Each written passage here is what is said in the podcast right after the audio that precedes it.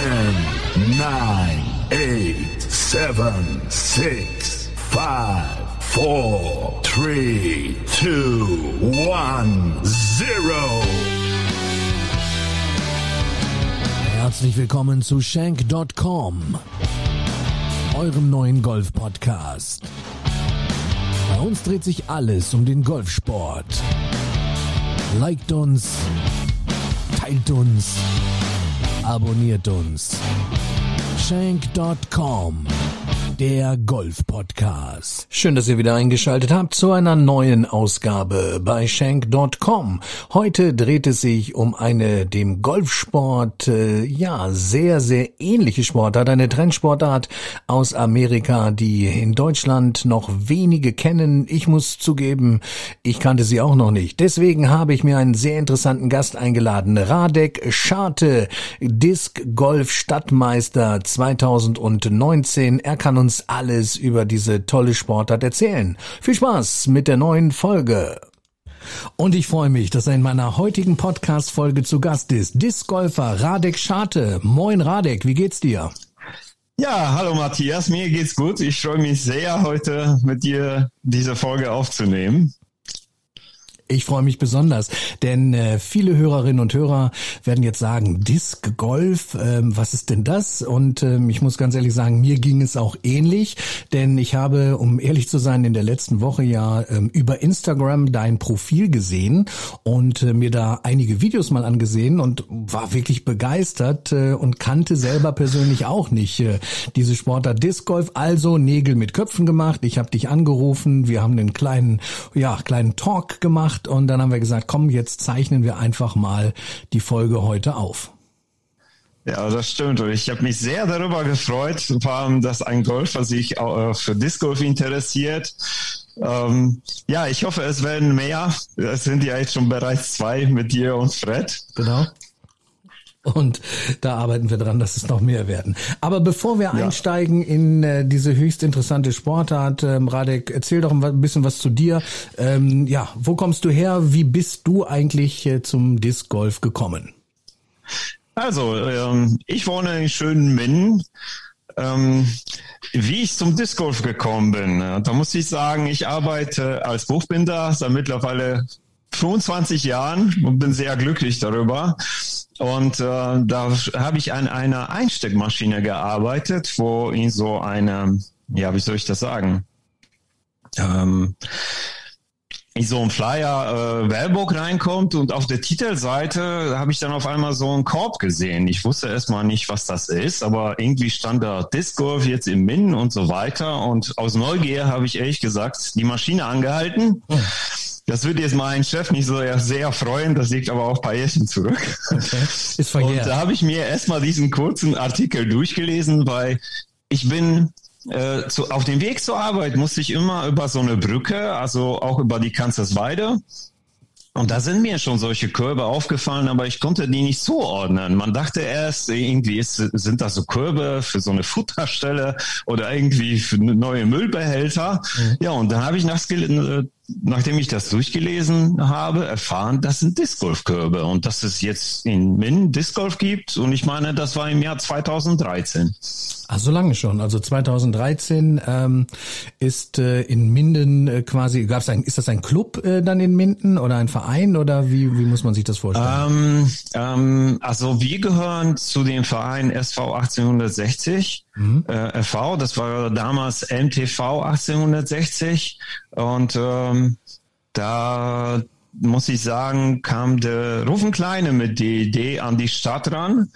Und äh, die Stadt hat gerade auch irgendwas da gesucht. Ich habe die Tage erfahren, damals sollte da sogar Swing Golf entstehen. Mhm. Und äh, das klappte nicht. Und äh, dadurch, dass die Stadt auch ein Freizeitangebot schaffen wollte auf der äh, Weser-Seite, ähm, kam es dazu, dass äh, der Disc Golf Baku da entstanden ist. Mhm. Und du hast die Maschine angehalten, hast dir erstmal den Artikel durchgelesen, dann ging die Produktion ja. weiter und äh, am genau. nächsten Tag hast du, hast du dich mit den Leuten in Verbindung gesetzt. Oder wie muss, muss ich mir das vorstellen? Nee, nee, nee, das so nicht. Ich muss äh, sagen, ich, das war in, in der Woche und ich meine, das war ein Samstag. Ich hatte irgendwie nichts zu tun. Dann bin ich erstmal in den Trendladen hier in Minden hin, der so verschiedene Sportartikel anbietet, auch so andere Sachen. Da hatte ich entweder die Wahl, mir die Scheiben, zwei Scheiben auszuleihen für kleines Geld oder die zu kaufen. Ich habe entschieden, mir direkt zwei Scheiben zu holen. Mhm.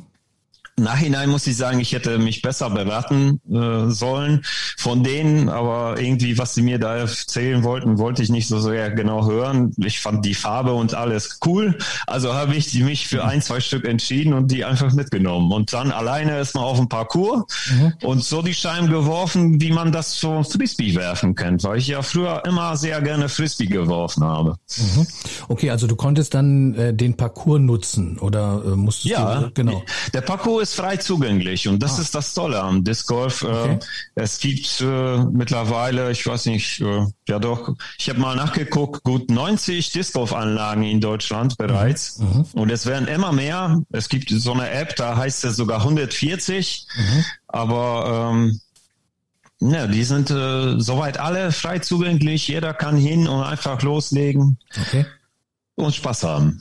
Ja, cool. Und ähm, ich sprach ja schon an, es gibt ja einige Parallelen wirklich äh, zum Golfsport, ähm, denn äh, ja, wie du schon sagst, äh, Disc Golf äh, wird auf einem Parcours gespielt, ähm, auch genau. auf Löchern. Ähm, wie viele Löcher gibt es beim beim Disc Golf bei einem klassischen äh, Parcours?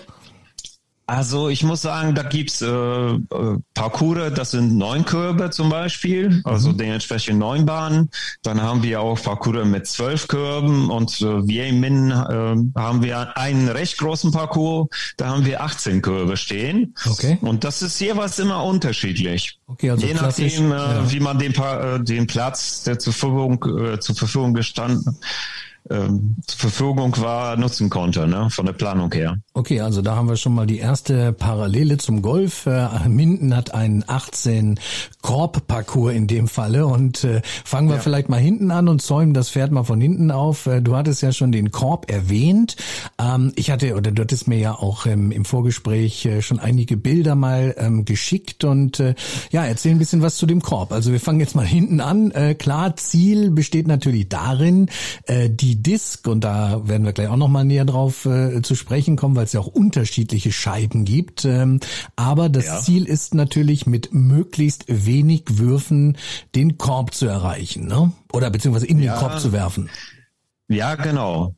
Also man fängt bei einem Ab Abwurfpunkt an ja. und dann mit so wenig Würfen, wie es geht, soll man äh, in den Korb die Scheibe reinwerfen. Genau, und der Korb ist ähm, von, von den Maßen oder wie, wie, der ist relativ groß, ne, der Korb, oder wie hoch ist der? Ja, kann ich jetzt nicht äh, so ganz genau sagen. Es gibt okay. eine Norm, mhm. die ist vorgegeben mhm. äh, von der PDGA.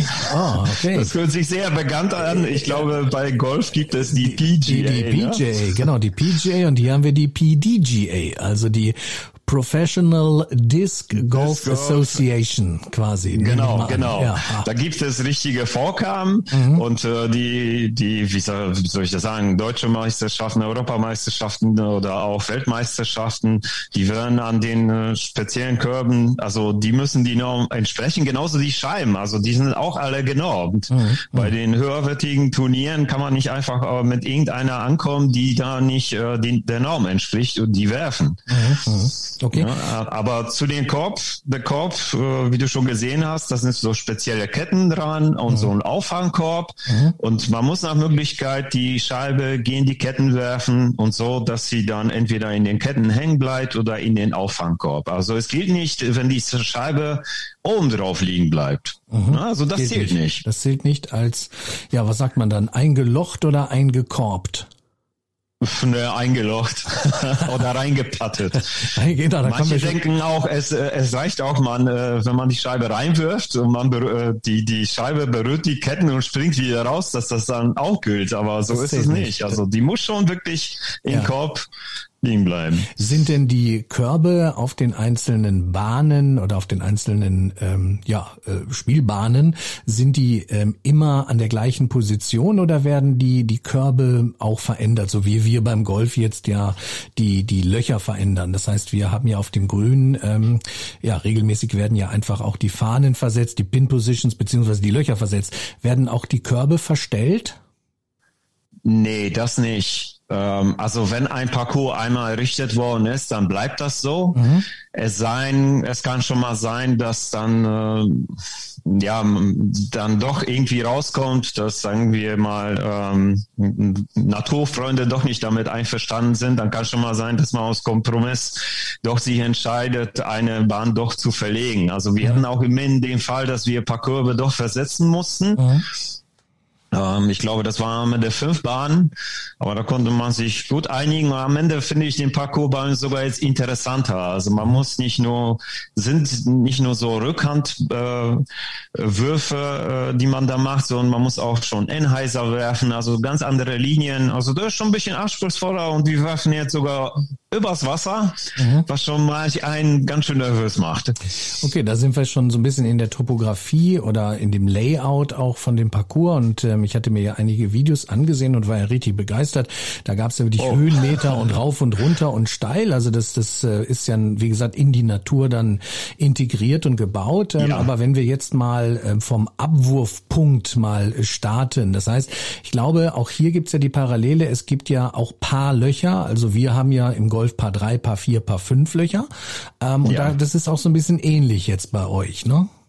Ja, ganz genau. Also es fängt bei Paar 3, was ich so kennengelernt habe. Es gab auch schon mal äh, Paar 5 Bahnen, mhm. aber äh, im Durchschnitt war meistens Paar 4. Und ich muss sagen, dadurch, dass ich ja, wie du mitbekommen hast, doch so einige Videos drehe, mhm. ähm, bin ich so ein bisschen rumgekommen und äh, wir haben ja zum Beispiel in Min eine Bahn, die ist 140 Meter lang, die mhm. ist Paar 4. Mhm als Anfänger denkst du dir, wer denkt sich sowas aus, wenn man nur irgendwie 30, 40 Meter höchstens wirft, plus der Wind, dann mhm. kommt man vielleicht mit acht Würfen irgendwann mal an. Mhm.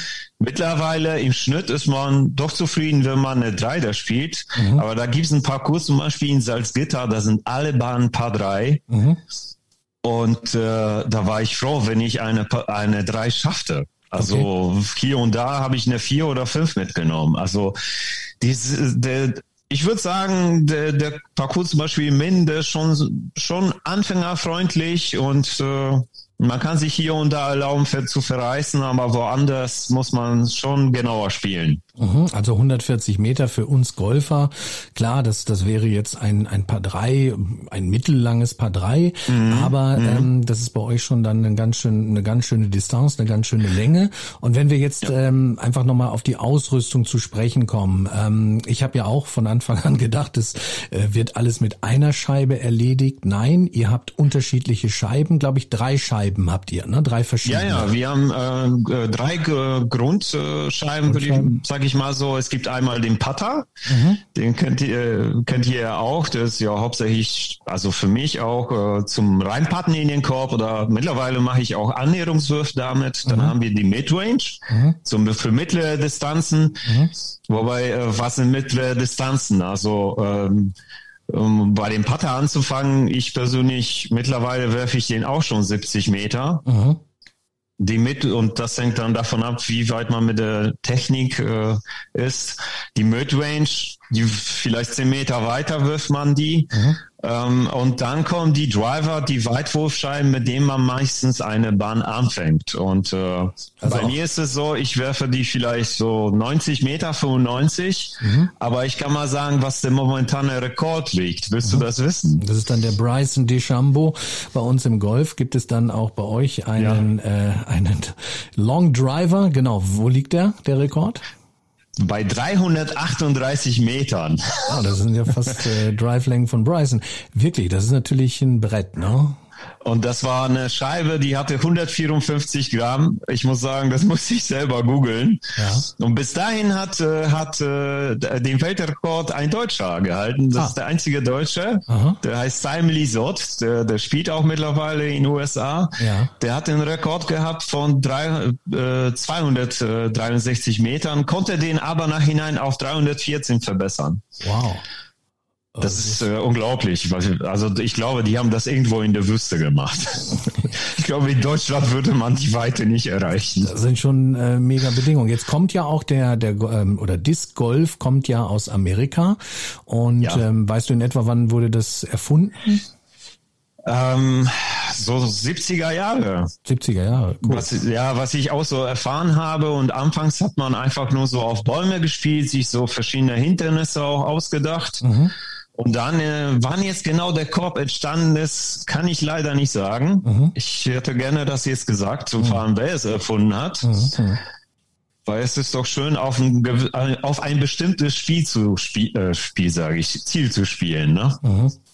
Okay, und dann ist es aber so, ja, noch relativ jung. Du sagst 2013 ist dann in Minden ähm, der der Parcours entstanden. Also quasi, wann sind so die ersten ähm, Disc Golf Parcours nach Deutschland gekommen? Weißt du das in etwa? War das so 2010 rum oder 2000? Könnte sein, könnte okay. sein. Also 2000 glaube ich nicht, weil ähm, das ist äh, so ab 2010 würde ich sagen, ist das ah. dann. Also noch äh, eine ja junge Sportart und ähm, viele ja. kennen es noch gar nicht, deswegen wollen wir das heute ja alles ein bisschen bisschen bekannter machen. Ähm, ja, jetzt geht's meinetwegen los. Äh, wir haben jetzt ein ein äh, paar, sagen wir mal ein paar vier.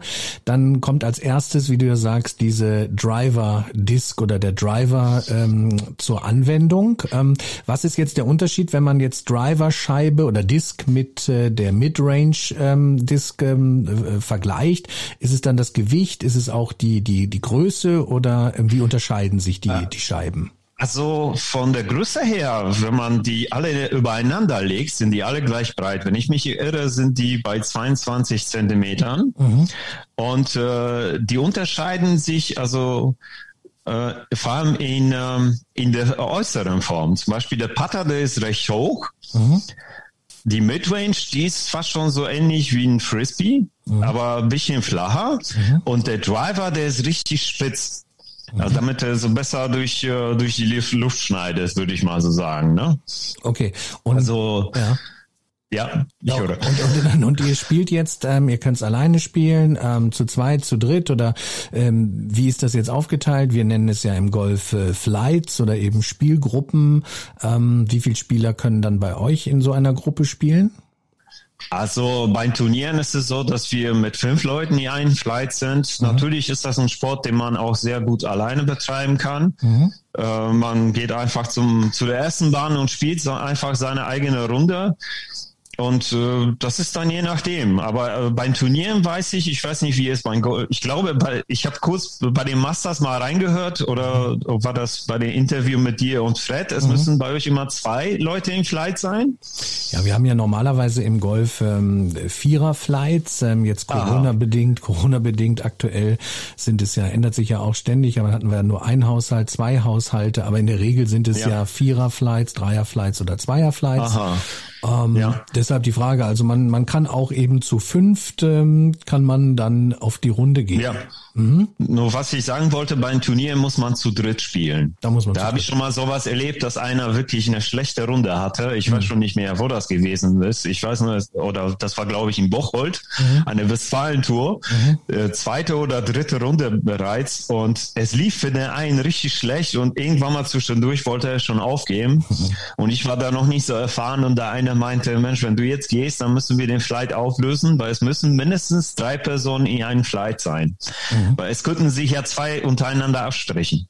Ah, ja, gut, und dann, dass, dass ne? wir frustrierte Spieler im Turnier in Flights haben, das ist natürlich auch der Fall. Ähm, und, und da ist meistens die Konsequenz, wenn jetzt alle Stricke reißen, dass derjenige dann vielleicht sogar aufhört oder ausscheidet und dann spielen eben die anderen weiter, weil jeder ja für sich dann spielt und ähm, ja, Spirit of the Game dann äh, ehrlich ist natürlich und sein Spieler dann äh, oder der Mitspieler dann für ihn zählt. Ähm, ja, also bei euch müssen auf jeden Fall die drei drei beieinander bleiben ja. im Turnier und müssen dementsprechend genau. dann auch ähm, die in dem Falle jetzt sage ich mal in Minden 18 ja 18 Löcher sage ich jetzt schon oder 18 Bahnen jetzt ja in dem Fall Löcher kann man auch sagen. Kann man auch also, Loch sagen. Ja, Mensch, wir haben ja. mehr mehr Überschneidung als alles andere. Das heißt jetzt gibt es der der der Abschlag ähm, auch der ist ja bei uns im Golf ganz klar definiert ähm, die Abschlagfläche durch Abschlagmarkierungen ähm, innerhalb welcher der Ball bei uns eben aufgetiet werden muss. Ist das auch im Disc Golf so der Fall? Gibt es da auch irgendwie oder wie sieht der Abschlag Aufschlag aus? Ist es jetzt äh, einfach nur eine kahle Stelle oder ist der irgendwie markiert beim Disc Golf? Also äh, wird schon auch markiert. Also da gibt es meistens beim Turnier nehmen wir an, äh, es wird, das gab es auch so, wenn Turniere einfach mal, ähm, also natürlich mit Absprache mit, in der Sta äh, mit der Stadt und so weiter, dass man eher einen Tag ein Turnier spielt, da wird dann erstmal so ein Band gezogen oder mit Spray irgendwie markiert oder mhm. da machen welche irgendwie so Stücke rein. Da, da, das ist der Abruf Punkte darf man auch nicht übertreten. Übertritt, mhm. äh, hat man ihn übertreten, dann kriegt man sofort einen Strafpunkt. Mhm. Früher war es so, man konnte einfach äh, einen kohlen, dann konnte den Wurf nochmal wiederholen. Mhm. Aber zum Beispiel im Min haben wir richtige, äh, richtige, also doch ziemlich gute, ziemlich befestig, gut befestigte Abwurfpunkte. Mhm. Ähm, ja, Okay. Sind, äh und dann wird es auch, also Strafschläge wie im Golf ähm, gibt es dann also auch. Ähm, das heißt, wenn jemand ähm, diese Linie oder diese, ja, diesen Punkt übertritt ähm, beim Abwurf, gibt es einen Strafpunkt oder Strafschlag und dann würde er nochmal ähm, werfen, aber eben dann äh, käme sein Dritter, ne? Ja, ganz genau. Mhm, ja. Käme sein dritter. Und, und genauso, wenn man ins OB wirft, das ist, glaube ich, auch ein Begriff. Out of bounds, auch das haben ja, wir natürlich. Wenn natürlich. man reinwirft, dann muss man ab den äh, Eintrittspunkt dann weiterspielen. Ah, okay. Und, und dann äh, auch mit, mit äh, bekommt man auch einen Strafpunkt schon drauf. Und dann geht's weiter. Auch ein Strafschlag. Und ähm, ihr habt dann ähm, wie viel Scheiben, also mit wie viel Scheiben geht man denn dann los? Ähm, weil wenn, ich sage jetzt mal, eine Scheibe geworfen ist und jetzt, jetzt hat er übertreten, in, wir würden ja dann im Golf sagen, okay, wir, wir äh, bringen einen neuen Ball ins Spiel. In dem Falle ja. Äh, würde ja eine neue Scheibe ins Spiel gebracht. Also wie viel Scheiben hat man dann dabei jetzt am Anfang? Ähm, also ich sag mal so, als Anfänger hat man höchstens vielleicht drei oder vier oder fünf, wenn überhaupt. Mhm. Ähm, mittlerweile würde ich mal sagen, hat jeder in seiner Tasche gut 25 und am Ende stellt er innerhalb des Turniers, dass er nur eine benutzt hat. Mhm. Also stellt er das fest. Ja, es ist je nachdem, äh, nach Gegebenheiten, ne, wo man gerade spielt. Aber dann kann er einfach eine x-beliebige Scheibe nehmen. Also es ist in Discord nicht vorgegeben, mit welcher Scheibe man wirft. Also du kannst auch so viele Scheiben theoretisch mitnehmen, wie du möchtest. Ganz genau. Okay, beim Geht Golf, dann aber auf den Rücken. Beim Golf haben wir ja genau 14 Schläger maximal, äh, die wir mit auf die Runde nehmen dürfen. Und ähm, ja, wenn da aus Versehen mal ein Schläger zu viel im Back ist, auch das äh, gab es ja nun auch schon in Profiturnieren, dann gibt's natürlich dementsprechend auch äh, Strafschläge. Also das ist jetzt okay. nicht der Fall. Und die, die, äh, die Scheiben selber, die ähm, bewahrt man dann in einem Rucksack auf oder in einem Sack oder den, den schleppt man dann mit oder wie sieht das aus? Also äh, es gibt äh, extra so kleine Taschen für Anfänger, wo vielleicht äh, sechs Scheiben reinpassen, inklusive irgendwie so ein Getränk und dann geht das dann weiter, und, dass man da einen Rucksack hat. Mhm. Und mittlerweile ist es so, ich würde mal so, so einfach, einfach auf Anhieb sagen, gut 70 Prozent haben so ein so ein Kart, den sie hinter sich ziehen. Ah, ein Trolley, wie wie wie bei uns, ein äh, Trolley. Ein Trolley, ne? Ah. Auf dem man sich schön setzen kann. Da kann man auch einen Regenschirm befestigen, weil oft genug werden Golfer oder Disc-Golfer nass. Mhm, da wird ja nicht irgendwie ein Turnier unterbrochen. Ich denke mal nur bei einem Gewitter. Gewitter, genau. Ich glaube, das ist dann auch eine Parallele, ne? Absolut. Ansonsten muss man einfach äh, ja, mit den Gegebenheiten klarkommen. Jetzt bin ich ein bisschen wieder vom Thema abgekommen. Nein, alles richtig. Und äh, also ein Trolley ähm, herrscht hier auch vor. Um, Scorekarte, gibt es die auch?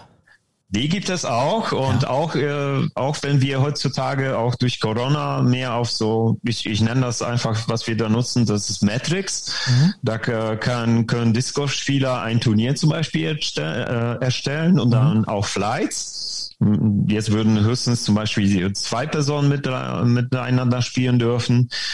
aber nachhinein zählt immer noch der, der, die eigentliche Scorecard, die man so per Hand ausgefüllt hat. Ne? Hast du denn also dann auch einen Zähler? Die, genau, einen Zähler, ja. der die für dich ausfüllt? Ähm, oder ähm, trägst du deine eigene Zähl also deine eigene Scorekarte dann bei dir und trägst deinen eigenen Score ein? Also es ist so, wenn äh, Flights eingeteilt werden, zum Beispiel bei der Turnieranmeldung, bei Players Meeting, äh, dann äh, kriegt der, der äh, als erster aufgeführt in Flight bei fünf Leuten. Er kriegt die Scorecard mhm. und äh, die führt er mit sich. Der kann, glaube ich, nach drei, vier Bahnen irgendwie die dann weiterreichen. Aber ich bin Matt zum Beispiel, ich habe es mir schon so angewöhnt über die letzten Jahre, dass ich die auch gerne an mich nehme. Mhm. Weil dann bin ich irgendwie voll ähm, intoniere und äh, intoniere und ich score fast alle Bahnen durch und das kann auch fast äh, alle drei Runden durchgehen. Aber es gibt Kollegen, die schreiben noch extra für sich in einer App die ganzen Scores auf. Ja, auch das machen wir Golfer natürlich auch und man möchte ja auch wissen, wo liegt man ne, im, im Turnier. Aber da kommen wir später dann nochmal äh, vielleicht weiter äh, äh, ja. darauf zu sprechen. Ähm, so, jetzt geht es ja los und zwar ähm, in einer Fünfergruppe, die nehmen wir jetzt mal als Beispiel, wirft jetzt äh, der erste Spieler ab und äh, dann folgen die anderen hinterher, richtig? Ganz genau. Mhm. Ganz genau. So, fahren beim Turnier, also wirft man nach der Reihenfolge, wie das da aufgelistet ist. Und dann spätestens an der nächsten Bahn wird sich dann vermutlich das ändern, wann es sein, alle haben äh, paar, also drei Würfe gebraucht. Mhm. Okay, wenn das jetzt ein paar vier wäre, ähm, auch die Begrifflichkeiten, das sagtest du mir, sind mhm. ja ähm, auch äh, genau wie beim Golf. Das heißt, ein äh, Wurf ähm, unter dem Paar ist auch ein Birdie-Wurf. Äh, und ja. genauso gibt es auch einen Bogey und auch einen Double Bogey, ne? Oder ein Triple Bogey. Ja, das auch. Und es gibt auch einen Eagle. Ein Eagle, natürlich. Und, und es gibt auch, auch ein, Ass. Ein Disc in One wäre das dann quasi, ne? Oder Hole also, in One. Heißt auch Hole in One. Auch Hole in One. Alles wie bei uns, aber und Ass, ähm, ja, cool, klar.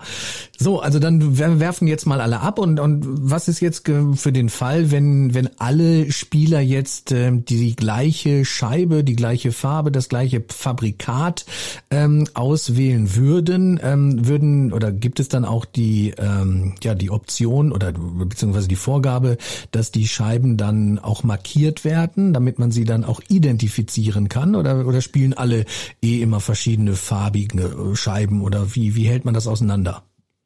Ja, so ist eine gute Frage.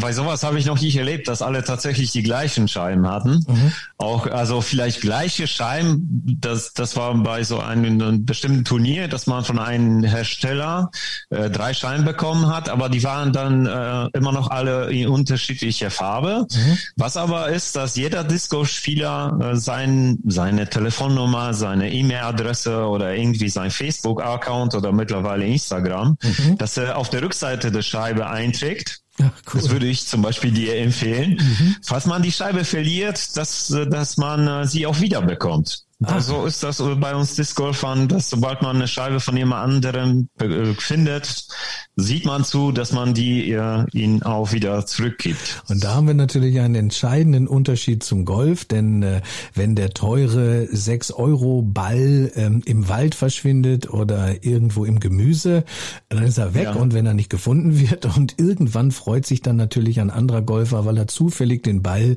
dann wiederfindet ähm, und der gibt ihn nicht zurück. Der, oh. der behält ihn natürlich und freut oh. sich, freut sich über ja, den wenn Fund. Ich, äh, wenn ich jetzt so höre, ähm, dass so ein Ball sechs Euro kostet, da kann ich mal sagen, was zum Beispiel die Disc Golf Scheiben kosten. Also die mhm. beginnen ab acht Euro mhm. oder im Schnitt so zehn und dann geht's nach oben, je nachdem äh, nach Design. Also die hochwertigen, die kosten schon so 15, 16, 17, 18 Euro. Mhm, okay, ja, guck. Dann ist in Relation ja der Golfball ähm, doch ja relativ teuer, ne? Weil so so eine Scheibe. Ja. Mhm. Und äh, zu den Scheiben selber können wir auch noch mal gerade drüber sprechen. Du sagtest ja, du hattest ja in einem Trendladen äh, ja ähm, quasi mal zwei Scheiben dann ähm, gekauft. Ähm, die Scheiben gibt's natürlich dann online wahrscheinlich auch in erster Linie, ne? Bei, ja, ja. Bei es Anbietern. gibt äh, mittlerweile ein paar Shops, äh, auch in Deutschland. Mhm. Äh, braucht man einfach nur Disc Golf Shop eintippen mhm. und äh, da findet man, sei es Putter, Midrange Driver, auch Zubehör, auch die Trolleys mittlerweile. Mhm. Da gibt sehr viel Auswahl vor sehr vielen äh, Herstellern mittlerweile.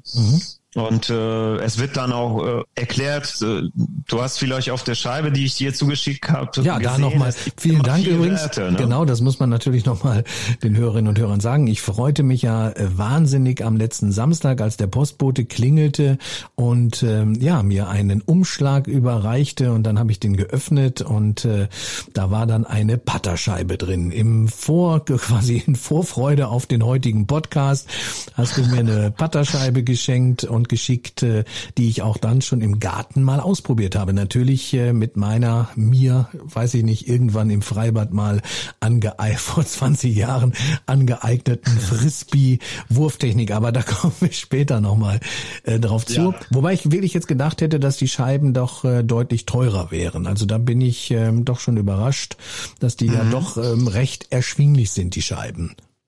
Ja, doch. Und also ist doch ähm, äh, ja, wie soll ich das sagen? Doch ein günstiger Sport. Günstig es sei man wirft so oft wie ich in die Weser, dann wird es bisschen teurer. okay, und äh, jetzt haben alle abgeworfen ähm, ja. und ja, du sagtest ja schon, ähm, du kommst so um die 100 Meter ähm, mit der mit der mit der Driverscheibe. Ähm, ja. Hast ja auch eben schon gesagt, was so der der Rekord halt ist. Ähm, aber wie würdest du deine 100 Meter einschätzen? Ist das jetzt Average, also so Durchschnitt, oder bist du schon eher einer der der Long ähm, Thrower, der, der, der Weitwerfer? Oder wo würdest du dich selber jetzt einordnen? Also äh, ich, wenn ich 100 mache, bin ich schon froh. Mhm. Also natürlich im Sommer erreicht man äh, aufgrund der Thermik äh, höhere, äh, weitere, ja, man wirft weiter. Mhm. Ähm, es gibt welche, die, die, also die, die äh, andere Turniere auch spielen, ähm, äh, die werfen viel weiter. Also mhm. ich würde mich da irgendwo in der Mitte sehen. Okay. Aber ähm, dadurch, dass ich im Minden das kennengelernt habe, äh, hier kann man sich doch einen großen Streufaktor erlauben. Und wenn da einer wie ich in den Wald kommt und ein, ein Waldparcours äh, zum ersten Mal spielt, mhm. dann ist irgendwie jeder äh, Baum der Gegner. Ja? weil man irgendwie äh, statt drei Würfe nimmst du irgendwie auf einmal acht, weil äh, vor allem wenn man dann anfängt irgendwie nervös zu äh, werden und äh, sich nicht genug Zeit lässt, dann ist sie irgendwie, man lernt jeden Busch kennen.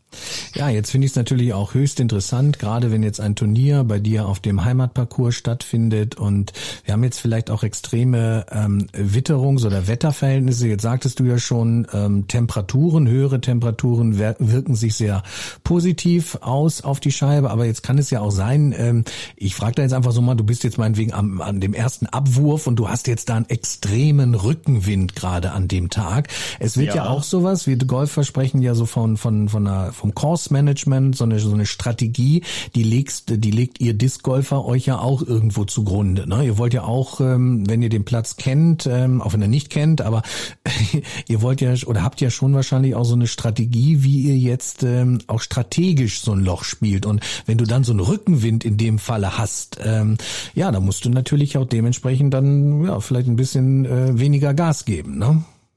Äh, nee, also weniger Gas. Äh, meinst du, dass man schwächer die Scheibe wird? Ja, wenn du jetzt, sag ich mal, so extremen Rücken, oder? ja, wenn du so einen extremen Rückenwind vielleicht dann hast, oder?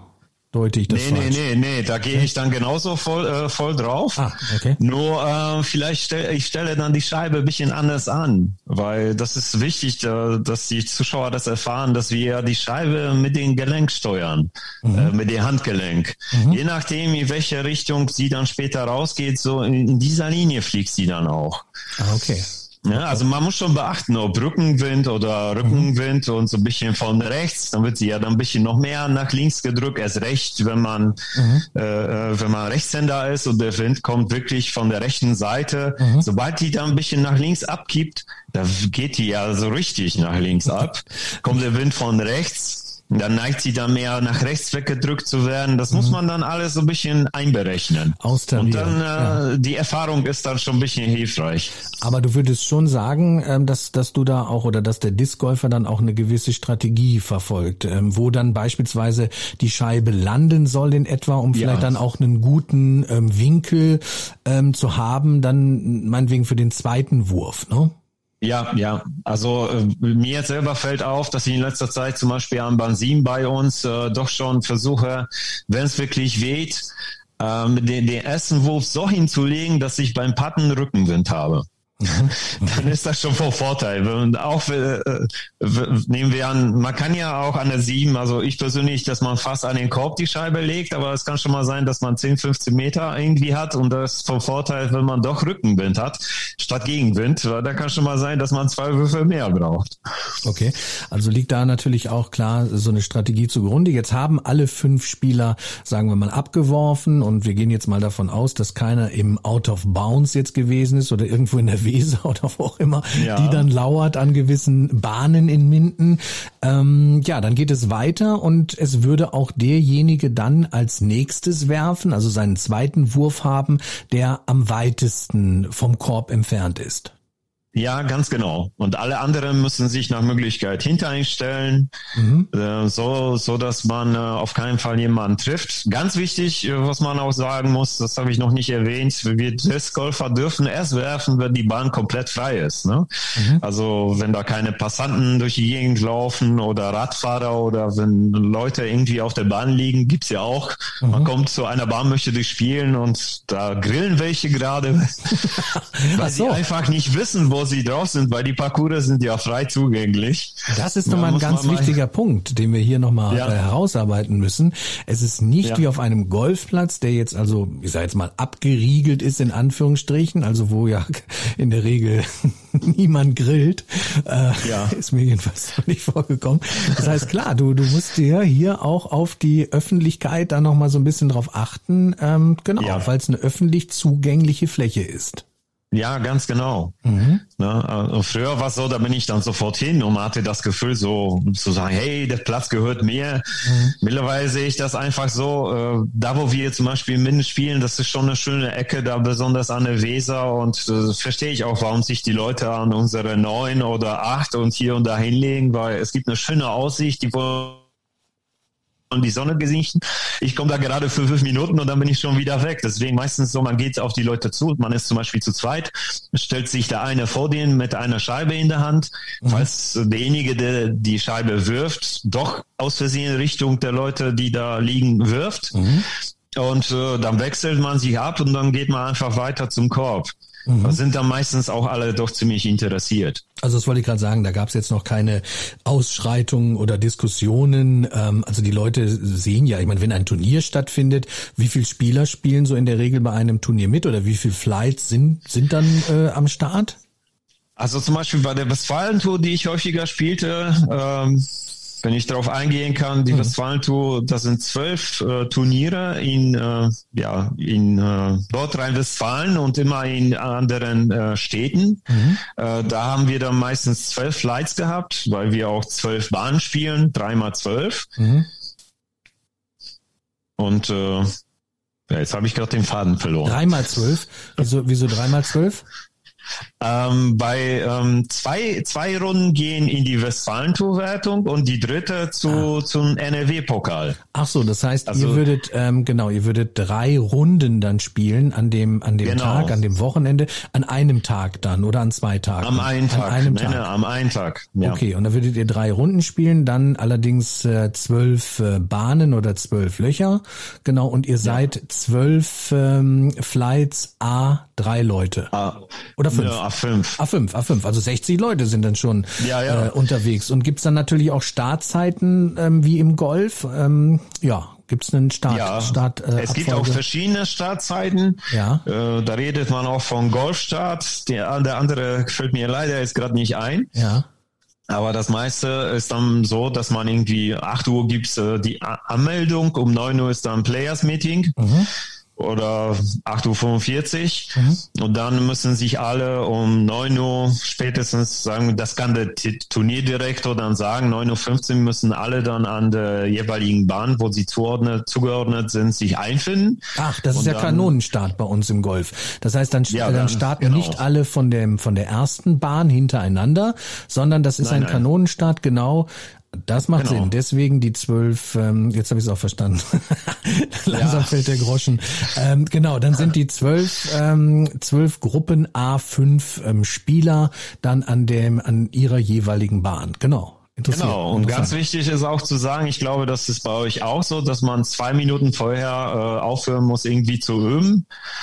Da müssen alle bereitstehen und äh, ja. Ne, dann gibt's ja einmal einen Pfiffton, zwei Minuten. Mhm.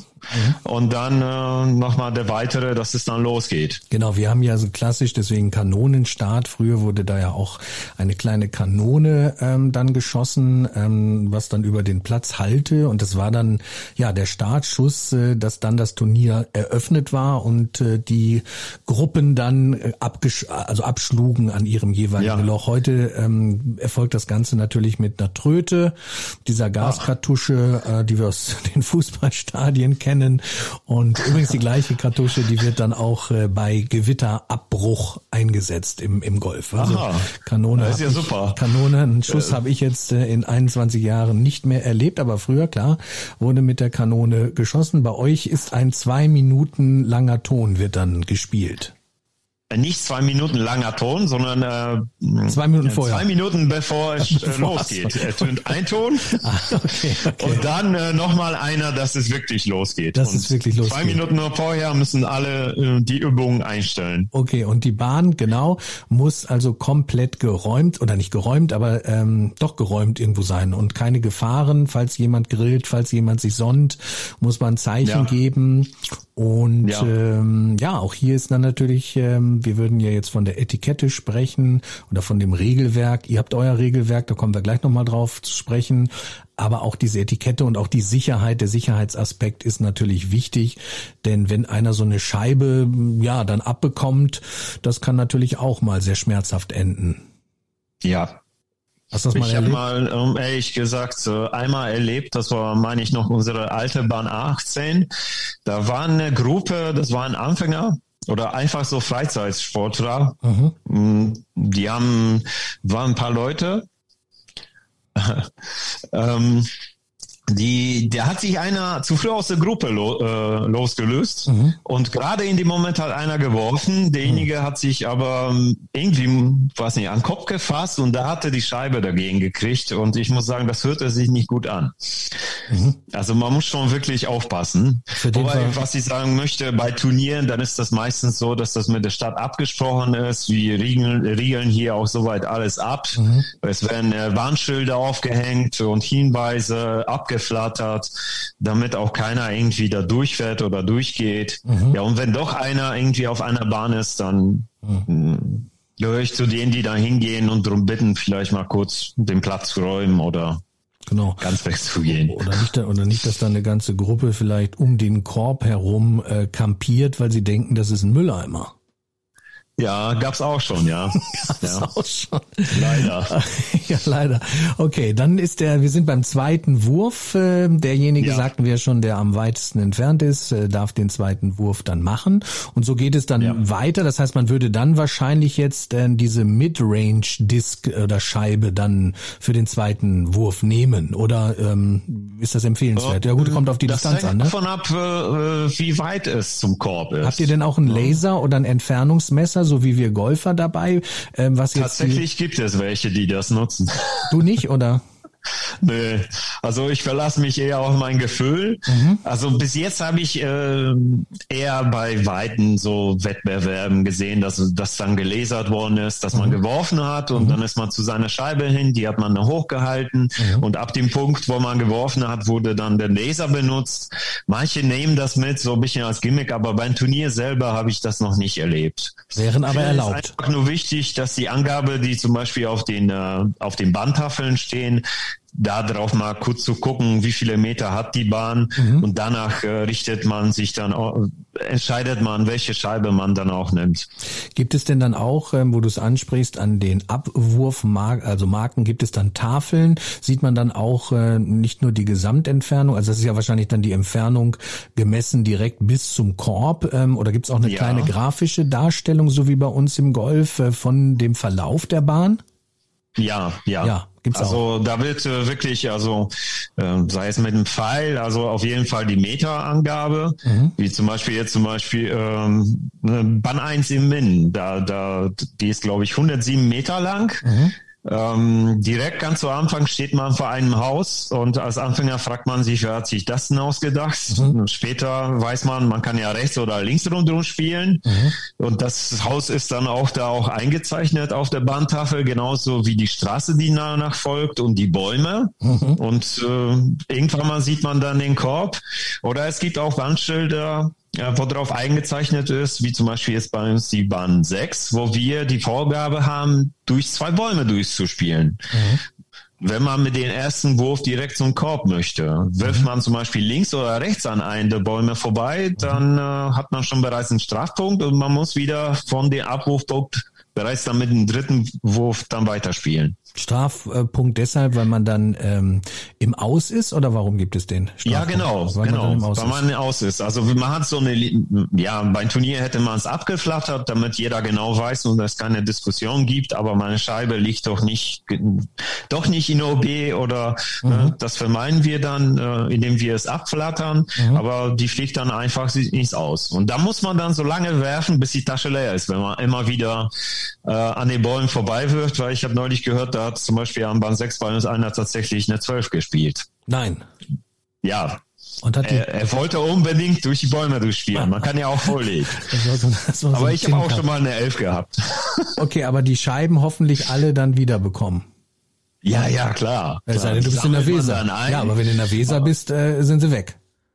Ja, es sei man hat so eine Disc-Golf-Angel, wie ich sie mir Nein, angeschafft habe. Jetzt auch, gibt's die auch. Equipment. Nein, es, es gibt eine Disc-Golf-Angel. Hör mir auf, wirklich. Ja, es gibt auch so, so, äh, so, so, auch so andere Sachen, dass man so aufklappt und da ist so eine Schnur dran, da kann, äh, kannst du auch, äh, wirfst du da ins Wasser und dann kannst du sie dann rausangeln. äh, ich muss sagen, eine Zeit lang hatte ich hier so einen Spitznamen, irgendwie Radek der Weserkönig. Erst dachte ich mir, yeah, weil ich ja so gut bin, aber dann habe ich erfahren, das liegt daran, weil ich so viele in die Weser leider reingeworfen habe. Also im Golf haben wir ja, ja die Ballangeln, ähm, ja, die ja teilweise so ein bisschen verpönt auch sind, denn es gibt ja leider Gottes auch Spieler, die mehr Bälle dann aus den Teichen angeln äh, und alles aufhalten hinter sich. Äh, ja, okay. Äh, aber natürlich gibt's da auch die Ballangel. Also habt ihr das auch, um dann dementsprechend irgendwo dann äh, aus den Teichen, aus der Weser in dem Falle, ja. die schönen Scheiben wieder rauszuholen? Ja. Mhm. Ich muss sagen, ich bin letztens mal in Wischling gewesen und da war einer tatsächlich, der hatte so eine, ähm, ja, wie nennt man das, so ein Outfit für Angler. Mhm. Das war ja fast bis zum irgendwie bis zum Hals, war da so irgendwie drinne mhm. und der ist da in so einen Teich reingegangen und kam wieder mit zwei, drei Scheiben zurück. Okay. Also manche, die, die machen das wirklich nach einem Turnier, die gehen da freiwillig rein und fischen da irgendwie zehn Scheiben raus. Wahnsinn. Also äh, gibt's aber nicht so dann wie bei uns Lake Balls, ähm, das sind ja gebrauchte Bälle, ähm, die dann online gekauft werden, die dann wieder aufbereitet werden. Da werden ja ganze Teiche in Amerika, ähm, ja, die haben die Lizenz quasi, die Teiche leer zu fischen. Das sind ein paar Millionen Bälle oder eine Million Bälle, ich weiß nicht wie viele wow. im Jahr.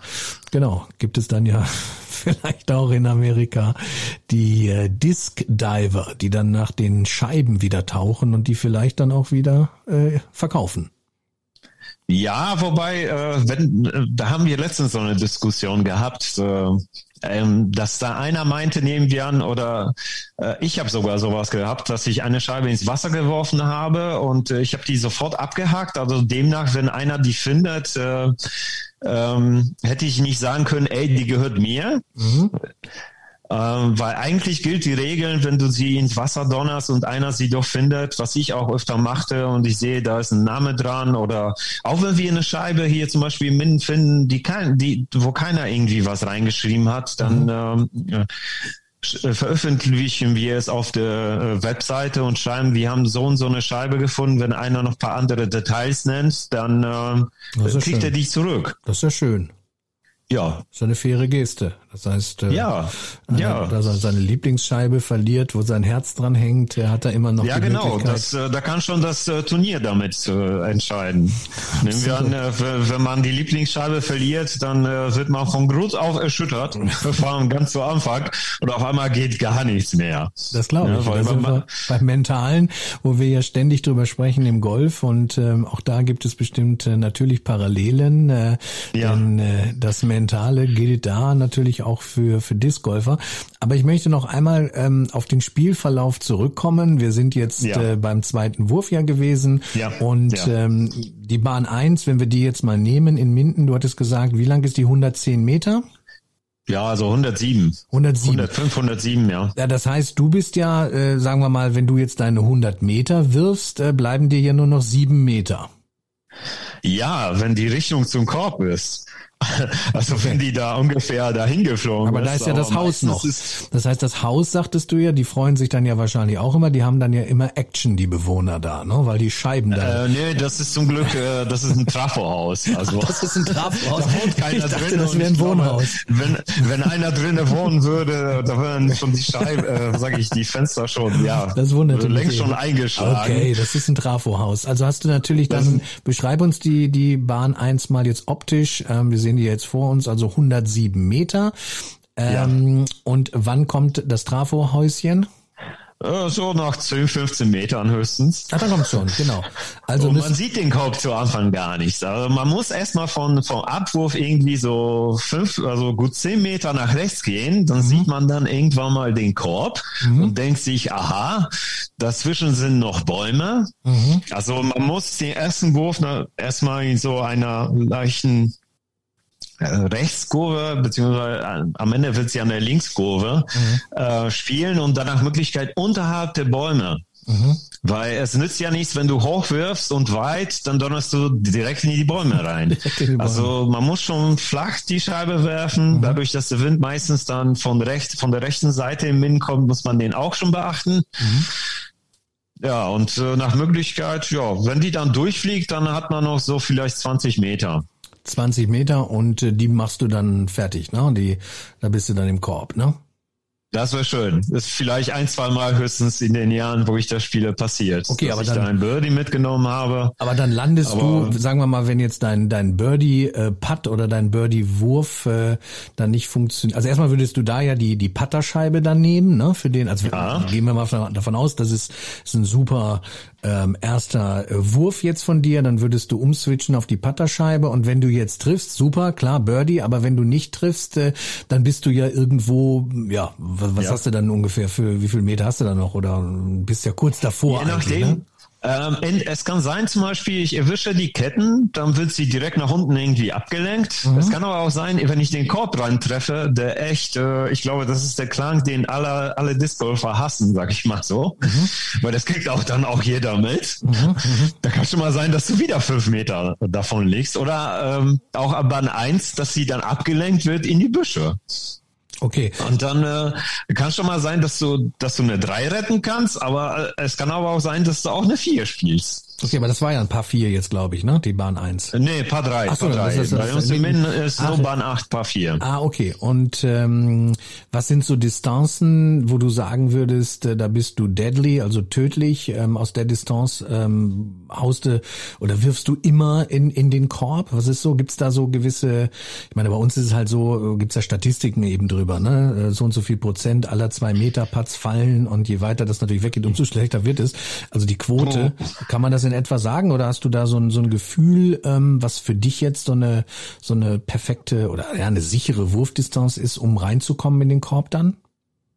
Mm, ich würde mal sagen, irgendwas mit sieben Metern, sieben, acht Meter. Wobei ich tue mir teilweise äh, bei zwei, drei Metern äh, schwer. Aber mhm. das ist dann einfach der Kopf. Ja. Ähm, der Kopf. Ja, der dann mal einen so ein bisschen so, ja, und die Tagesform. Mich ne? durch die Rechnung macht. Also das kannst du ja bestimmt vielleicht auch so sagen, wie, wie wir Golfer, dass es da halt auch mal Tage gibt, äh, wo es nicht so gut läuft. Ja, ganz genau. Also es ist, hängt sehr viel von der Tagesform ab und auch wie viel Druck man sich macht. Mhm. Man kann sich ja unnötig auch Druck machen. Mhm. Das, äh, da kann ich vielleicht auf das erste Turnier zu sprechen kommen. Ich habe heute nachgeguckt.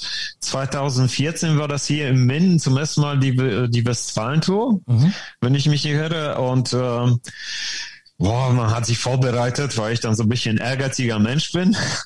Und ähm, Tag zuvor denkt man, jo, das wird schon klappen und dann spielst du beim Turnier und dann triffst du den Kopf aus einem Meter nicht, weil was, irgendwie machen die Nerven da einfach nicht mehr mit. Mhm. Und ich habe das erste Turnier mit 56 Würfen auf zwölf Bahnen abgeschlossen. Ja, das heißt, also äh, eine eine Runde. Ja. Ne, muss man sagen. Also das Paar, dann, das Paar wäre ja. jetzt ähm, in Minden, ähm, also wenn man jetzt diese zwölf Bahnen oder nee 18 Bahnen sind es ja in Minden, ne? Nee, also bei den Turnieren wären es zwölf Bahnen, zwölf Bahnen. Äh, was wäre dann? Drei, drei, Paar drei also und 36. eine Bahn hat er Paar vier, ne? Also das heißt ähm, 11 mal ähm, 3, also 33 und also 37 wär's dann quasi. Ja, ganz genau. Wenn du alles jetzt genau. äh, ein even Paar ähm, werfen würdest, hättest du 37 Würfe und du hattest ja. äh, 52. 56. 56, 56. Okay, ja. und du bist dann aber von deinem Temperament, ähm, ja, wie würdest du dich beschreiben als Spieler? Bist du dann, oder hast du dich da jetzt auch entwickelt? Warst du da vielleicht am Anfang dann eher der Highsporn oder dass du da ja selber mit dir gehadert hast, wenn, wenn sowas jetzt war, mal so ein Tag war? Oder wie, wie bist du damit umgegangen? Also ich weiß, ähm, äh, früher war es so zum Beispiel ein Turnier, wo wir im Wald spielten, da hat ein Kollege, schöne Grüße an dieser Stelle an Daniel, wenn er das hier hört, äh, da weiß ich noch, der hat mir nach dem Turnier gesagt, Radek, ich habe dich gesehen und wusste, es läuft nicht. Okay. Weil es gibt so Tage, da kommt der Hulk bei mir durch, okay. den versuche ich immer wieder zu unterdrücken. Mhm, kenn ich. Ja, also man muss sich wirklich äh, ja immer gefasst bleiben, aber ich glaube, das ist doch mit der Zeit gekommen, dass mhm. man doch immer ruhiger wird. Mhm. Ja, du spielst ja dann jetzt auch schon. Wie viele Jahre sind es jetzt dann? Ähm, ja. Ähm, 2000, Ende 2013 angefangen. 13, ja, genau. Sechs, sieben. Acht, knapp, ja, ja. Acht Jahre jetzt auch schon. Aha. Okay, ja. also gibt's auch hier dann eben klar, äh, Tage, da läuft's, da läuft's nicht, dann der Kopf spielt eine Rolle, ähm, wahrscheinlich auch die Spielergruppen. Gut, wenn man jetzt irgendwo bei so einer Westfalentour unterwegs ist, kennt man sich dann äh, von den Turnieren? Ist, seid ihr dann so eine Community, äh, die 60 Leute, die dann dabei sind, äh, die man dann schon lange kennt oder sind es oft Unbekannte oder, oder ist es so ein Kern, der da immer irgendwo zusammenkommt? Also es ist tatsächlich so, dass man äh, über die Jahre doch so einige Leute kennenlernt und wenn man zum Turnier hinkommt, also ist bei mir jedenfalls so, dass ich mir wirklich freue, die Leute wieder zu sehen. Mhm. Und vor allem, wenn man, äh, wenn nehmen wir an, das Turnier läuft gut und dann trifft man immer wieder in Leading vielleicht dieselben, dann freut man sich äh, gegenseitig und spornt auch dann gegenseitig auch an. Mhm. Und vor allem, äh, es bleiben immer wieder Leute ein den Kopf hängen, die wirklich äh, fair, fair einfach auftreten. Ne? Genau, aber es gibt ja wahrscheinlich wie in jeder Sportart dann auch, gerade wenn man äh, die Leute kennt und die nehmen an dieser Tour teil, dann gibt es natürlich auch schon so in Anführungsstrichen Mitbewerber, Konkurrenten, wo man weiß, Mensch, äh, das ist jetzt hier so ein Favorit und äh, äh ja. äh, natürlich, das ist, gehört ja auch dazu, so ein, so ein gesunder, so ein gesunder Competition, so ein, so ein Wettkampf, so ein Ehrgeiz, äh, so stelle ich mir das beim Disc Golf dann auch vor.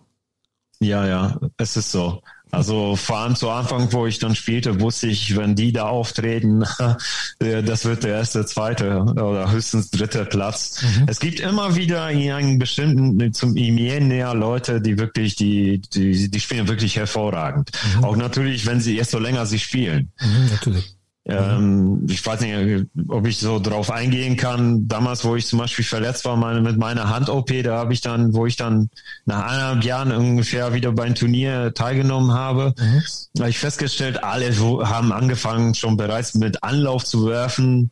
Ähm, davor haben wir meistens alle aus dem Stand geworfen, weil das ah. kann man vielleicht auch sagen, dass wir Golfer, man kann ja einmal aus dem Stand werfen, mhm. auch den ersten Wurf. Mhm und auch die anderen. Und äh, aber mittlerweile, je länger man spielt, dann nutzt man den X-Step, so dass man auf äh, ja weitere Distanz kommt. Also man, man läuft dann damit an. dann besser die Scheiben steuern. Also man läuft ein paar Schritte an.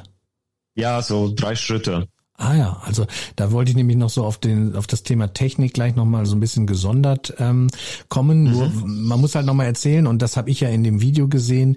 Dass die Layouts der der unterschiedlichen Bahnen sind natürlich auch extrem äh, interessant, denn ich hatte ein Video gesehen, da war ja sehr viel Bewaldung und wir Golfer sprechen ja von Doglegs, wenn beispielsweise die Spielbahn jetzt äh, rechts herumläuft oder äh, das Fairway in dem Fall oder links herum und äh, auch diese Begrifflichkeiten habt ihr, ne? Und auch diese Topografie Topografie, ja. das heißt diese Höhenunterschiede und es geht dann mal rechts rum, links rum. Du hast es ja eben schon mit dem Trafohäuschen so ein bisschen äh, beschrieben. Ähm, ja, höchst höchst interessant und äh, da ist natürlich dann die die wichtige Technik äh, von von Nöten, denn es ist ja nicht, äh, wie du ja schon beschrieben hast, nicht immer ein Standardwurf, den man nur macht, sondern eben haben wir ja schon mal drüber gesprochen. Du hast verschiedene Aufstellwinkel der der Disk, äh, um um den Flug dann auch äh, zu beeinflussen, als Beispiel. Ja, ganz genau. Also nehmen wir an, man ist Rechtshänder, man wirft eine normale Rückhand, dann geht die Scheibe ja erstmal zum Korb hin, mhm. sagen wir mal so 60, 70 Meter, irgendwann mal knickt sie dann nach links ab. Mhm. Man kann aber als Rechtshänder eine Vorhand werfen, dann erzeugt man eine Rechtskurve. Mhm. So kann man äh, Bäume links umspielen oder wie zum Beispiel, wie du eben sagtest, ein Dogleg an, bei uns am Band 2, das ist ein weiß markierter Baum, den muss mhm. man links umspielen. Ähm, dann gibt es den Anheuser oder einen das, das ist dann eine hohe Rechtskurve und ein heiser Wurf, Spike heiser und noch andere mhm. Wurfarten. Also verschiedene, ja, Flugkurven, ähm, die wir ja genau. auch im Golf haben. Wir haben den Draw, wir haben den Fade, wir haben natürlich den Slice, den Hook, den Pull, den Push. Also all diese, diese Dinge, diese Physik äh, des Golfballs und ähm, gerade, ja, mit der Scheibe stelle ich mir das natürlich auch höchst physikalisch interessant vor und auch in Verbindung eben mit der Thermik, mit, äh, mit Wind und Wetter und Bahnverlauf. Ja. Also ist das natürlich auch schon eine, eine hohe technische, technische Kunst. Also es geht ja. ja. nicht nur jetzt um, klar, wenn du jetzt äh, Long äh, Distance, also einen Long Distance Wurf machen willst oder willst jetzt hier den, ja, der Weltmeister werden, dann geht's natürlich um volle Power. Aber hier finde ich ja auch so interessant, dass man einfach ähm, diese Technik, ähm, diese Technik drauf haben muss, um einfach äh, dementsprechend auch die gewünschten Flugkurven zu erzielen. Ja, ganz genau. Ähm, also Weite ist wirklich nicht alles. Ich würde sogar sagen, natürlich ist das vom Vorteil, wenn du wirklich lange Bahnen hast, wie zum Beispiel bei der letzten westdeutschen Meisterschaft. Da gab es eine Bahn, die hatte irgendwie 240, 250 Meter Paar vier. Mhm. Also vom Vorteil, wenn man mindestens 80 Meter oder mehr wirft. Mhm, ich mhm. glaube, ich habe die vielleicht einmal mit einer 4 abgeschlossen und da war ich schon recht glücklich drüber. Mhm. Aber ich würde sagen, die Annäherung und Fahren, das Patten. Mhm. Das ist extrem wichtig. Also mhm. wer, wer da wirklich sicher drinne ist, äh, der, der, der entscheidet das Turnier für sich, würde ich mal sagen. Tja, liebe Golferinnen und Golfer, ihr hört's auch wieder. Wir predigen es ja auch immer oder jeder predigt Das kurze Spiel äh, im Golf so wichtig, das Patten, das Chippen, das Pitchen um die 100 Meter Distanzen. Also auch hier scheint es ja wirklich äh, auch Parallelen dann ähm, beim Disc Golf äh, zu geben. Gibt's denn auch so so Kurzwürste, also so Spiel Spieler, die wirklich äh, vielleicht total stark sind im, im kurzen Spiel, aber irgendwie so eine, ja, keine tolle Grundlänge dann irgendwie haben. Gibt's sowas auch? Oder äh, also ja, keine, schon. da gibt's ja jetzt nicht schon. welche, die nur 30 Meter werfen, aber ähm, klar, 10 Meter irgendwo so vom Drive im oder 15, das ist ja dann auch schon eine ganz schöne Dis Distanz, die äh, der Unterschied, ne? Wenn man kürzer ist. Ja, doch schon, total. Also natürlich, wenn du, wenn du jetzt davon sprichst, 15 Meter Unterschied, wenn er den zweiten Wurf macht, dann sind das dann am Ende schon wieder 30 und das mhm. addiert sich dann, ne? Mhm. Aber mega cool. Also, Aber mega cool. Die, die Westfalen-Tour, ähm, die du angesprochen hast, in, in welchen Städten? Die können wir mal gerade so ein bisschen aufführen. Äh, Bocholt hattest du, glaube ich, schon gesagt, ne? Ja, wobei das war ein temporärer Parcours, der wurde so. extra aufgebaut. Aha. Aber ich habe zum Beispiel nachgeguckt, äh, wir haben im Min, äh, sag ich Min, äh, in NRW mittlerweile zwischen 14, 15 Parcours über die Jahre sind entstanden. Mhm. Und das war zum Beispiel in Beckum, Dortmund, also äh, mhm. Revierpark Wischling. Mhm. Äh, in Löhnen gibt es sogar zwei Parcours, mhm. sehr schöne sogar. Dann Min hier, mhm. dann Bo äh, was sage ich denn, Recklinghausen, Bielefeld, Dürrentrupp. Ah ja, aha. Ah. Also doch so einige. Und zum Beispiel um dich herum gibt es ja acht Stück, so wie ich jetzt gesehen habe, um Hamburg herum. Ja, sagtest, Hamburg Mitte, Hamburg Nord. Sagtest du mir schon, ähm, acht äh, Parcours. Ähm, ich habe ehrlich gesagt noch gar keinen, gar keiner ist mir ins Auge gestoßen. Und die sind aber, wäre, wären das jetzt auch so Parcours, die, die so wie in Minden jetzt dann auch immer stationär äh, vorhanden sind, also auch mit den Körben ja, ja. und allem? Ah, okay. Oder nur temporär? Ja. Nein, auch wirklich richtige stationäre. Äh, Richtig stationäre Parcours, mhm. wobei die unterscheiden sich in ähm, na, in der Lochanzahl, Korbanzahl, ne? Neun, äh, neun Bahn Parcours, mhm.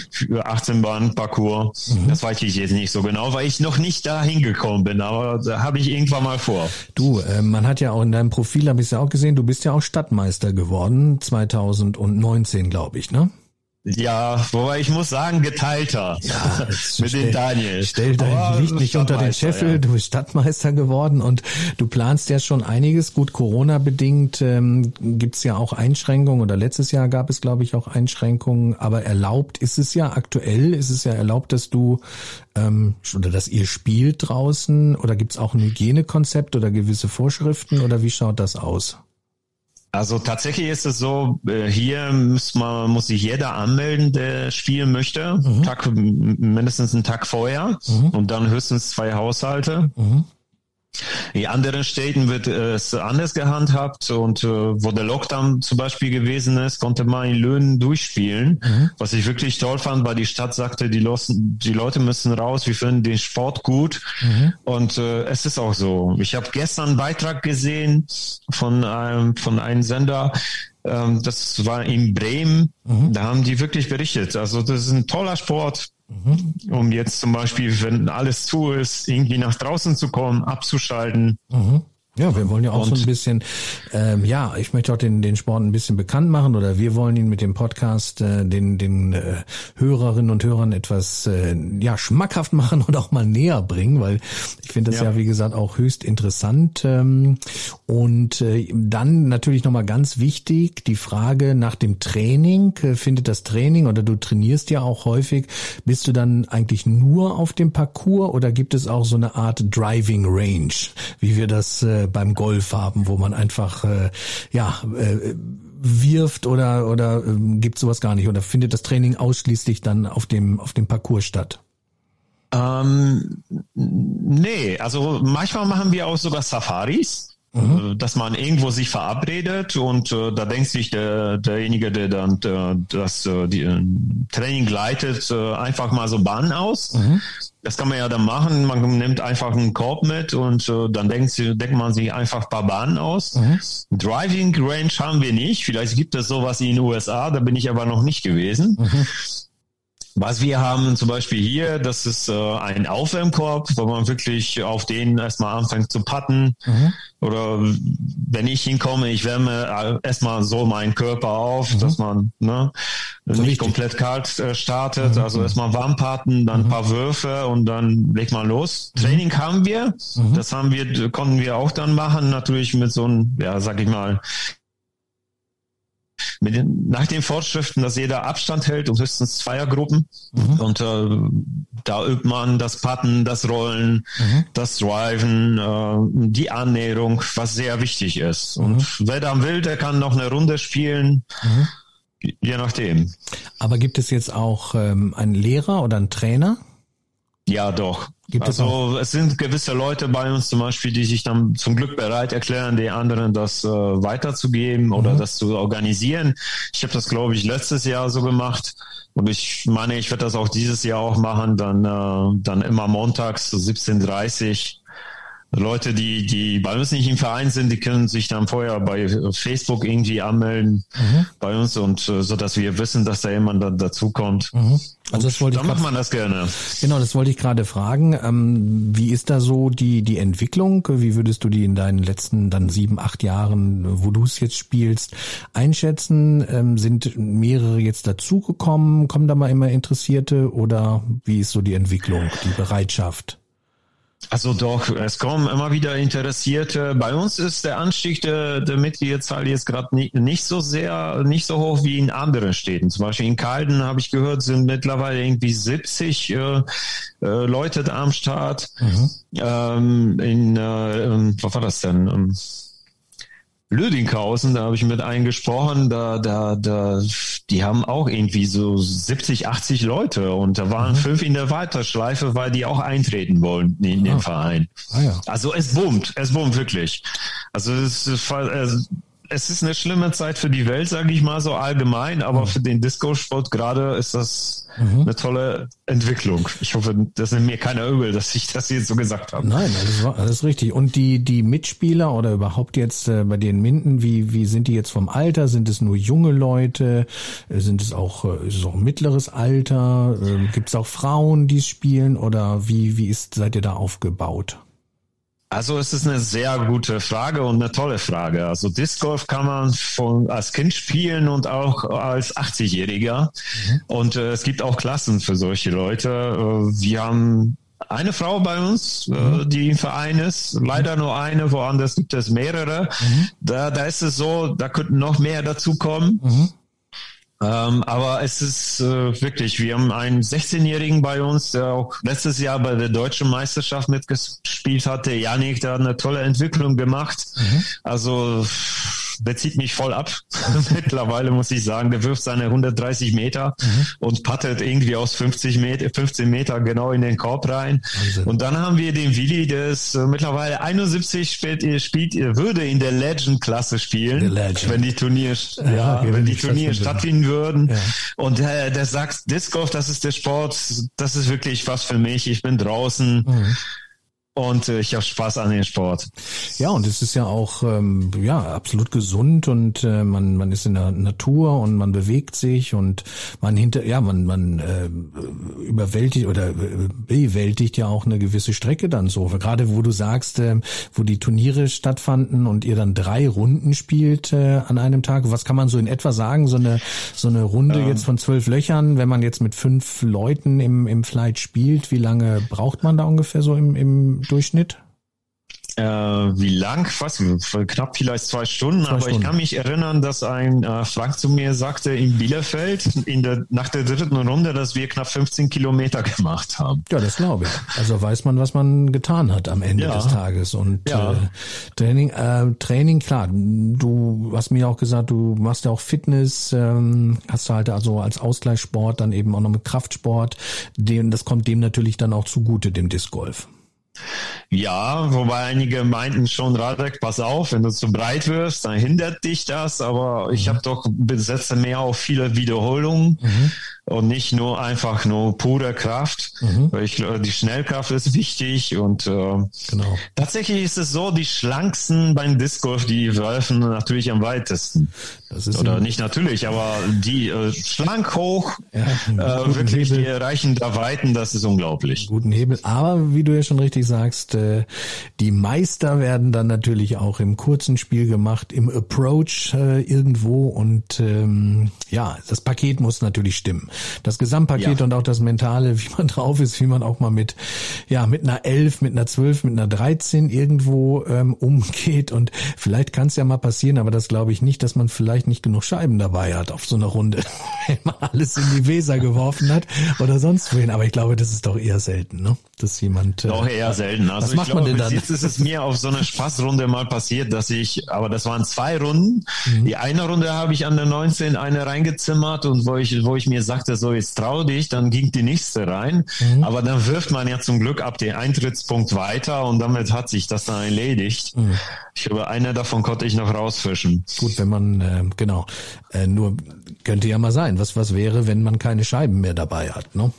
kann man ja, sich nicht schnell welche kaufen. Oder gibt's einen Pro-Shop auch, so wie im Golf, wo man, nein, das gibt's natürlich nicht in Minden, wo man sich jetzt Scheiben kaufen kann, nur in dem Trendladen dann, aber der hat dann zu wahrscheinlich am Wochenende, ne? Ja, doch. ja, ja äh, ich glaube, es würde sowieso nicht helfen. Es sei denn, da ist gerade eine Pause, dass man dann gerade mal rüberläuft. Genau. Das kann man ja machen. Dann braucht man da über die Weser. Genau. Aber eigentlich ist es ja so, da gibt's ja die Zwei-Minuten-Regeln. Wenn man bis dahin zum Beispiel die Scheibe nicht gefunden hat, ja, mhm. dann. Äh, ah, das ist nochmal eine interessante. Man, mhm. Die Suchzeit. Das ist nochmal interessant ja. zu wissen. Auch da gibt es eine Zeit, in der die Scheibe da gucken oder suchen auch alle dann mit, die Mitspieler. Ne? Ja, genau. Also man muss schon sagen, meistens fängt man alleine an zu gucken. Mhm. Und äh, ich hoffe, ich sage das jetzt auch richtig. Ähm, dass ab dem Moment, wo man dann sagt, äh, könnt ihr mir helfen, waren es entweder zwei bis drei Minuten. Mhm. Weil man dann auch äh, dann zu sehr den Flight aufhält und auch die Flights, die hinter einen sind. Mhm. Ne? Also das staut sich da schon. Mhm. Das äh, kommt schon mal öfter mal vor. Aber im Golf spielen wir ja beispielsweise in so einer Situation, wenn wir nicht genau wissen, wo unser Abschlag gelandet ist, dann spielen wir ja einen provisorischen Ball. Ähm, gibt Den kann auch, man auch machen bei uns. Provisorische Scheibe gibt's auch, okay? Ja, ja, dass man einfach äh, provisorischen Wurf macht. Mhm. Äh, und wenn es tatsächlich so ist, dass der dann weggegangen ist, zum Beispiel jetzt bei uns an der neuen, dass man nicht sicher ist, ob man die Insel getroffen hat, mhm. dann, dann macht man den und wenn der tatsächlich äh, draußen ist, Spielt man ja, dann hat man schon bereits Re-T gemacht, ne? Re-T, genau. Ja. ja. cool. Jetzt muss ich natürlich so als letzte Frage eigentlich noch eine ganz wichtige Frage stellen. Gibt es denn so etwas ähnliches im Disc Golf wie bei uns im Golf, nämlich ein Handicap? Gibt es so etwas auch?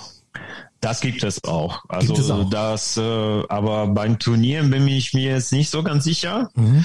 Da, da haben wir eher ein Rating, äh, Rating hat jeder, jeder Spieler, mhm. aber Handicap äh, kenne ich bei uns von, nur von der Biergruppe, wo, damit, wo dann der Durchschnitt von drei Runden, äh, also drei gespielten Runden zusammengezählt wird und äh, damit man dann doch irgendwie, ne, die, die nicht so weit werfen können, mhm. das, damit sie gehen, die, die weit werfen können und besser spielen, bestehen können. Ne? Ah, okay.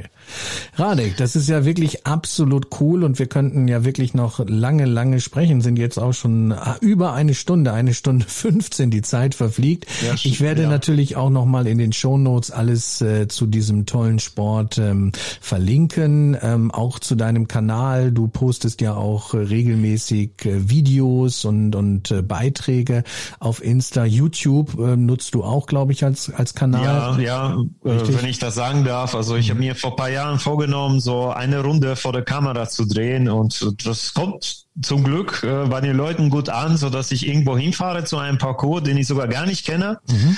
Da spiele ich mit einem, der dann meistens im Verein ist, damit er auch den Parcours vorher erläutern kann. Mhm. Und äh, drehen wir dann die Runde und ja, das schneide ich dann zusammen und stelle bei meinem Kanal dann online. Das ist super. Damit, äh, ja damit die Disco-Spieler, die zum Beispiel noch nicht da gewesen sind, nehmen wir an, die wollen äh, zum einen Turnier nach Wischlingen, die waren noch nicht da. Mhm. Die entweder finden die vielleicht Fotos davon, sowas früher bei mir, mhm. ähm, und so können die sich eventuell das Video angucken. Und das ist auch das Feedback, was ich von den Leuten zurückbekomme, Radek. Das ist dann so, als wenn man schon da und äh, man hat gespielt und man weiß, worauf man achten muss, wie man vielleicht eine äh, Scheibe wirft. Ja. Das halte ich für absolut sinnvoll und ähm, so geht's uns Golfern ja auch, wenn wir wissen, wir spielen ein Turnier auf einem uns unbekannten Platz.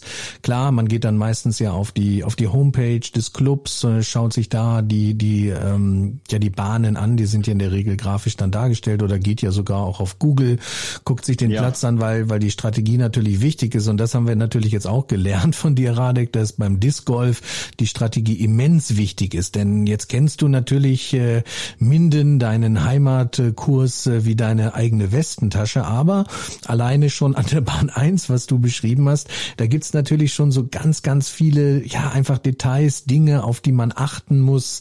Und ähm, das stelle ich mir natürlich brutal vor, wenn man dann auf so einem Platz das erste Mal ist und ähm, so gar nichts weiß. Ne? Also das, das kann ja in dem Turnier eigentlich gar nichts werden, denn wie du sagst, man sieht dann den Korb gar nicht, man muss ja eigentlich dann auch schon immer einen Schritt weiter denken, einen Wurf weiter denken, wo möchte ich jetzt eigentlich hin oder wo soll er überhaupt ja. nicht hin, dass ich dann in den Bäumen lande und wenn ich durch Bäume muss. Also das äh, denke ich mal ist ja von der Strategie höchst anspruchsvoll. Ist es, ist es auch. Also als Anfänger würde man auch kein Turnier spielen. Ich habe mich sehr dagegen gestreut, zum Beispiel bei den Turnieren mitzumachen. Ich habe mich, ich habe, ich habe mich noch nicht so weit gesehen. Mhm. Und erst recht so bei B oder C Turnieren, ähm, die äh, noch viel anspruchsvoller sind.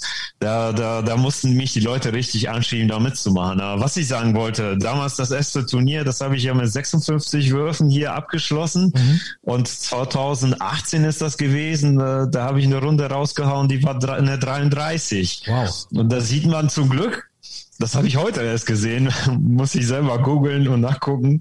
Ähm, das, da hat man doch eine gewisse Entwicklung gemacht, glaube ich. Das waren dann ja äh, vier unter, ne? Ja, Das waren vier, vier unter Paar in dem Falle.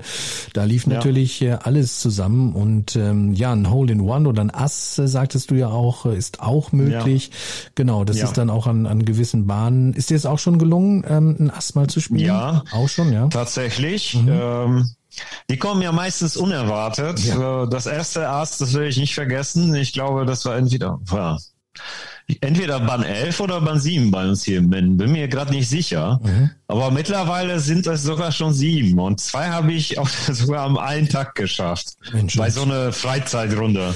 Und da gibt's das passt ja, einfach alles. Ja, da passt alles. Und da gibt's ja auch bei uns dann die Regelung, wenn man äh, diesen seltenen, tollen Moment dann äh, erleben darf, im Leben mal ein Hole in One zu schlagen, dann äh, gibt es ja dieses ungeschriebene Gesetz, äh, muss man jeden im Clubhaus auch auf einen Drink einladen.